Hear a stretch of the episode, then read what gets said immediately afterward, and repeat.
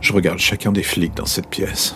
Ils ont tous les yeux braqués sur moi, à tour de rôle. Je m'amuse à maintenir leur regard pour voir celui qui cédera le premier. C'est un petit jeu amusant d'une certaine manière. En passant de l'un à l'autre, je vois que le premier est mal à l'aise, le second dégoûté par ma personne. Le dernier semble absolument indifférent, comme s'il avait vu suffisamment d'horreur dans sa vie de flic pour ne plus avoir le moindre sentiment à mon égard. Cela me fascine d'une certaine manière. Ils m'ont pris en flag alors que je terminais ma victime. La pauvre fille était morte quand ils étaient arrivés. J'imagine que c'est ce qui a dû les dégoûter. Ils avaient l'occasion de me tuer, et ils ont hésité. Je me souviens encore du visage du plus costaud des trois en m'arrêtant. Il a eu ce moment juste avant de relâcher sa colère sur moi, ou quand il a découvert le corps de cette femme lardée de coups de couteau, son âme a semblé foutre le camp de son corps. J'avoue, c'est un peu étrange, mais ça m'a presque fait plus d'effet qu'en tuant cette pauvre J'aime me plonger dans le ressenti de mes victimes. Je n'avais jusque-là pas encore essayé de me frotter contre celle des victimes indirectes. Et alors qu'il me passait à tabac avec ses collègues tentaient de l'empêcher de me tuer, j'avais presque fini par éclater de rire. J'étais le catalyseur de sa haine, sa rage dormante, comme si d'un coup il prenait peur en étant confronté à un de ses cauchemars. Peut-être que dans le fond,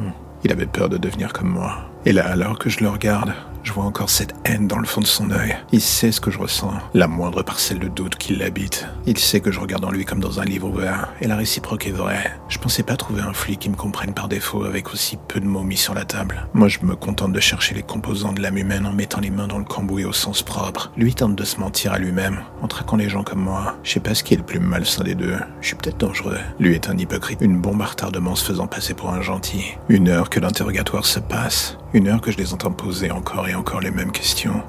Ils ne s'arrêtent jamais, et soudain voilà deux qui craquent. Ils prennent une pause et me laissent tout seul avec le patient zéro, seul en face à face. J'attends. On a presque l'impression d'être dans un moment où deux bêtes sauvages se regardent dans le blanc des yeux. Et attendent quoi, je ne sais pas. Il me regarde droit dans les yeux et finit par sourire. Il me dit que la caméra est coupée. C'est la seule phrase qu'il a prononcée depuis tout à l'heure. Et juste à ce moment-là, il sort son arme et la pose sur la table entre lui et moi. Il sort un trousseau de clés de sa poche et vient me détacher les mains. J'avoue que j'avais tout prévu, sauf ça. Il jette un œil vers le pistolet. M'invite presque à le prendre du regard. Le bruit que ce dernier a fait en se posant sur le métal de la table me fait douter. Il semblait plus léger qu'une arme chargée.